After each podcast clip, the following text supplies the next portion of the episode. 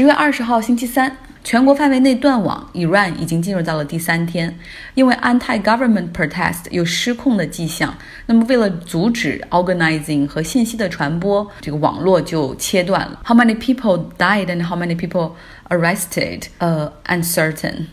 那么在中东，先是黎巴嫩，因为政府要收 WhatsApp 这种即时通讯 app 的税，那么引起了 massive protest，之后蔓延到了 Iraq。而现在又是 Iran。Iran 的导火索是政府宣布要取消燃油的补贴，那么油价至少要上涨百分之五十左右。其实虽然哪怕涨完价格，那么这也依旧是全世界最便宜的油价地方之一。不过，就像之前说智利一样，冰冻三尺非一日之寒，总有压倒骆驼的最后那一根稻草。燃油补贴的取消就是这根稻草。之后，多个城市爆发了 anti-government protest，然后政府也表示说，我们为什么要这样呢？因为每年为了补贴油价，至少要花二十五亿美元，而又因为这儿的油价太低了，所以有不法分子把在国内买的原油买的油再走私到国外去。那么，为了平息风波，他们也表示说，现在所省下来的补贴的钱，我们将用于直接六千万人的补助。那么，就是根据家庭的人数，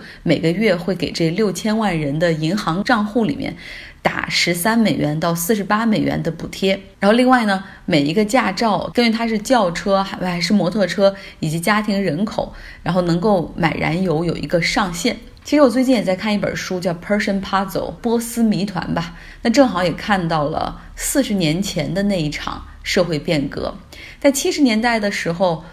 国际油价，像坐过山车一样，一会儿高，然后一会儿一会儿很高，然后一会儿暴跌。那么高油价时期，Iran 通过补贴，然后大兴基础设施建设，同时拉动了就业，掩盖了社会矛盾。但是当油价下跌之后，马上财政紧张，就不得不暂停或者暂缓基础设施建设，导致因为基建所拉动的四十万就业岗位，就这些人就逐步的失业了。后来政府又停止了对小工商业的补贴和贷款，停停止政府新招公务员，大批毕业生就面临着失业。为了应对经济危机，控制物价的同时，政府也控制工资。他们企图用行政手段来对付危机，结果呢，引发了更大的危机，从经济到社会。当时的国王巴列维，他在军方里面威望很高，然后他也是积极的在维护他的权利，所以。一开始采用了这种疯狂的 crackdown，但是后来得知自己患有癌症之后，希望儿子能够顺利继位，于是呢，就是软化了立场。他当时想的是，希望美国人能够继续支持他的儿子，这样就可以顺利的完成这个王位的继承。于是，在开始在美国买了一些很大的军火订单，后来又跑去白宫拜访刚刚当选。总统的卡特，而卡特也认为，哎，巴列维是个不错的人选啊。地缘政治来说是一个重要的位置，在原油上，他们有这种原油的储备，四大产油国之一。所以说，不论军事上还是原油上，我们都应该。力挺巴列维，所以说美国的对巴列维的态度，这让 Iranians 开始有反美国的倾向。他们认为，哦，巴列维原来只是美国霸权的代言人之一，然后美国人只不过是利用巴列维，然后再再拿我们的石油。那另外一个方面呢，巴列维一直很倾向于世俗化的社会，像他的父亲和和现代土耳其的国父凯莫尔，他们都是一样推行世俗化社会的领导者。在巴列维时代，他赶走了大。大量的 religion leaders 也包括霍梅尼，那么后者离开之后，就一直住在伊拉克，逐渐呢就成为了各种反巴列维集团的纽带和中枢。那么眼看他的影响力越来越大，巴列维就要求这个伊拉克政府把他赶走。当时还是伊拉克二把手的萨达姆侯赛因就把霍梅尼给请走了。霍梅尼之后去了巴黎。到了巴黎反倒更好，因为在这里他获得了更多的关注，以及有更畅通的信息渠道，把他的观点传回到 Iran。在那个时候呢，Iranian blame American for everything，就认为整个社会的一切的问题都是由美国所造成的，整个的情绪也是希望对经济能够更加好转，然后对美好生活的向往，加之着反帝国主义、反后殖民主义的这种情绪，促成了一九七九年的变革。而事到如今，我们再看，正是因为美国特朗普做了对 Iran 的经济制裁，它的原油没有办法出口，所以经济再次面临困境。目前它的通胀率高达百分之三十，而当地货币从三点二万当地货币兑一美元，到现在几乎是十二万当地货币兑一美元的一个状态。那么虽然说，表面上来看，现在经济不振以及这些矛盾后面都是由美国所造成的，但似乎本地人看到了更多矛盾的本质。说说美国的弹劾听证会吧。今天有四位证人出场，上午两位，下午两位，其中三位是现任的美国国家安全顾问，就是白宫里的雇员，然后一位过去曾经是。有人说，为什么安排的这么密集，搞得如此之疲惫？那是因为下一周就是美国的感恩节假期，需要趁热打铁，否则如果中间再搁上一周，然后十二月份又是圣诞季，这种情绪可能就没有办法能够持续。在感恩节之前，还会有九位证人到美国国会去作证。那么今天出场的这四个证人，要么呢是当时特朗普与乌克兰总统泽连斯基打电话的时候，他们就在这个电话线上旁听；要么就是都是乌克兰政策方面的官员。那他们都认为，总统要求这特朗普要求外国总统调查他的竞选对手，非常的不妥。今天其中有一个证人叫 Windman，他呢是曾经在美国海军服役，现在是正在。白宫里的国家安全顾问办公室来担任乌克兰事务的顾问，他今天出着穿着这个海军的军服出场，开场的这个 opening statement 就是这种陈述中，他就这样说：“我今天穿着海军的军服出场，因为我想告诉你们在座的每一个人，我不代表任何一个党派的立场，因为我为这个国家服务。”所以就是他们的那种证词的 credibility 可信程度会很高哈，就是每一个人都是从国家的利益去考虑。当时在特朗普和泽连斯基通电话的时候，他也是那种有权限，然后在这种战略情报室里面去听这个电话，然后去记 memo，包括跟进下一步。听证会上说，我真的无法相信我当时所听到的这一切，怎么可能就是要求乌克兰总统去调查拜登呢？这通电话之后，也向他的上级报告了电话中他所觉得的不妥之处。当时他的上司是博尔顿，但是这个博尔顿现在已经被解雇了哈。那么另外，他的女同事也有同样的感觉，在听证会上，他们也他也表达了这样的担忧。那么，当听证会还没有结束，白宫的工作人员想必也是看了听证会，就马上在推特上去质疑这两个人的证词的可信性啊，然后包括是不是有倾向啊。其实别忘了，这两个人到现在都依旧在白宫里去工作。如果他们真的是那种完全不可信，或者是工作能力很差，或者极为倾向于其他方面的话，他们也不会。现在依旧在白宫里工作。共和党在听证会里也是想方设法去诋毁证词的可靠性。像今天他们还质疑 Windman，然后是不是对国家有忠诚？所以真的是让人有些恼火。直到现在，这个这么多的证人去作证，然后讲了从外交官员里面去感受到特朗普的这种不妥。但到现在，特朗普在接受采访的时候依旧说：“我认为这通电话是完美的，perfect。”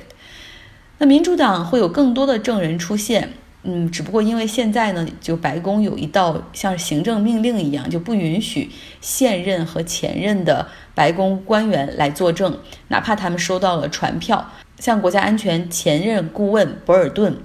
他其实就想去作证。他说他自己手里有很多一手的材料，可以证明特朗普在外交政策上都是以自己的私人经济利益为导向，比如说土耳其。所以说，如果博尔顿真的可以去作证的话，也许会有更大的丑闻爆出。别忘了，我们之前讲过这个三个女婿的故事哈。那么现在，博尔顿的律师正在等待法院关于白宫行政令以及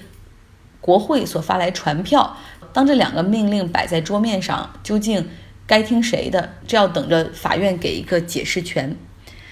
那么在明天的时候，听证会会迎来一个关键的人物桑德兰，他是美国驻欧盟大使，然后也是美国共和党的一个呃捐款人，西雅图的酒店业大亨，二十八岁创业，然后是通过改造旧楼成为酒店。那目前他在西雅图和俄勒冈州的波特兰有十四个酒店。要问他怎么当上这个职位的，实际上就是特朗普当选总统之后有一个就职典礼嘛，大家还记得吧？然后就职典礼有一个委员会，他们当时接受社会的捐款，桑德兰捐了一百万美元给各地选大使的时候，然后特朗普就会选一些就是怎么去回馈自己的捐赠人，这样桑德兰就得到了。美国驻欧盟大使的这个职位，但是因为完全缺少外交经验，所以他在与特朗普与乌克兰总统泽连斯基沟通的这个过程中，完全是和特朗普的私人律师朱利安尼。算是穿一条裤子吧，就是